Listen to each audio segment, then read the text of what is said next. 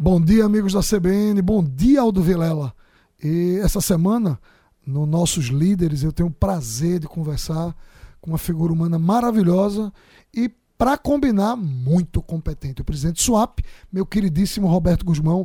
Roberto, vamos conversar na CBN essa semana? Bora, vamos embora. Bom dia a todos os ouvintes da CBN Recife e bom dia, Aldo. Roberto, falar de emprego, que é o que todo mundo quer ouvir falar. Swap, como é que está o momento do emprego em Swap? Qual é o saldo? Quais são as expectativas?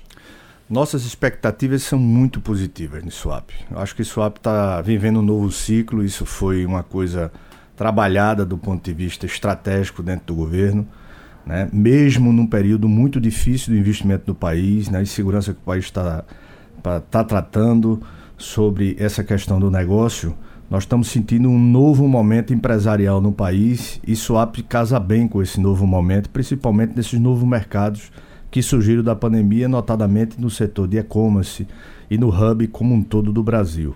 Nós já somos líderes de granéis líquidos e combustíveis no Brasil, líderes do Nordeste no setor de container, mas precisávamos dar um salto maior sobre isso. E aí a atração é, e o, a referência do polo farmacêutico como a vinda da Blau de um bilhão de reais, é, a instalação da Axê, que está acabando agora de ser estabelecida, e outras marcas que estão vindo são muito importantes, assim como todo um hub de grupos é, brasileiros e fora do Brasil, que tem em Suape o grande centro de distribuição.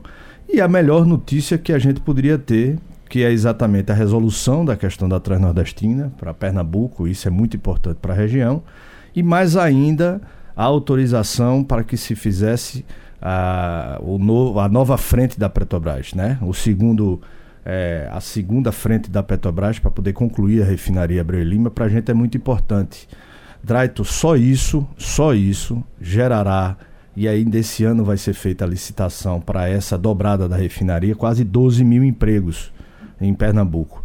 E a gente precisa estar tá preparado para isso. Então o governador deve lançar um grande programa de capacitação agora no segundo semestre, para que a gente, a partir do momento que tenha esta, eh, eh, esses investimentos sendo estabelecidos, principalmente a parte do setor metal mecânico, a gente tenha essas pessoas treinadas para, para ter esta oportunidade é, de forma imediata em Pernambuco. É claro que a gente não vai chegar nos 50 mil empregos que a gente tinha quando da chegada da refinaria dos investimentos, mas a gente crê que esse vai ser um grande momento de Pernambuco.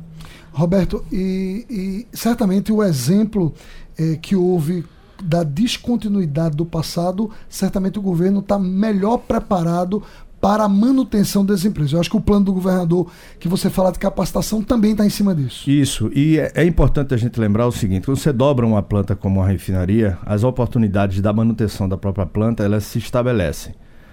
A, e a qualificação passa a ser uma coisa muito importante nesse contexto.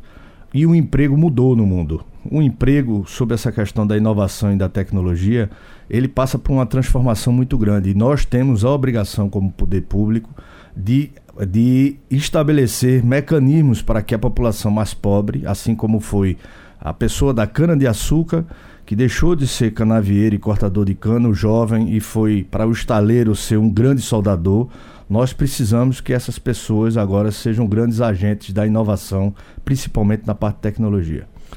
Obrigado, Roberto. Esse foi a conversa da segunda-feira com o presidente do Complexo Portuário de Suape, Roberto Guzmão. A gente conversa a semana toda com ele nos nossos líderes do LIDE Pernambuco. Aldo Vilela, eu volto com você. Amigos da CBN, força, que hoje é segunda-feira.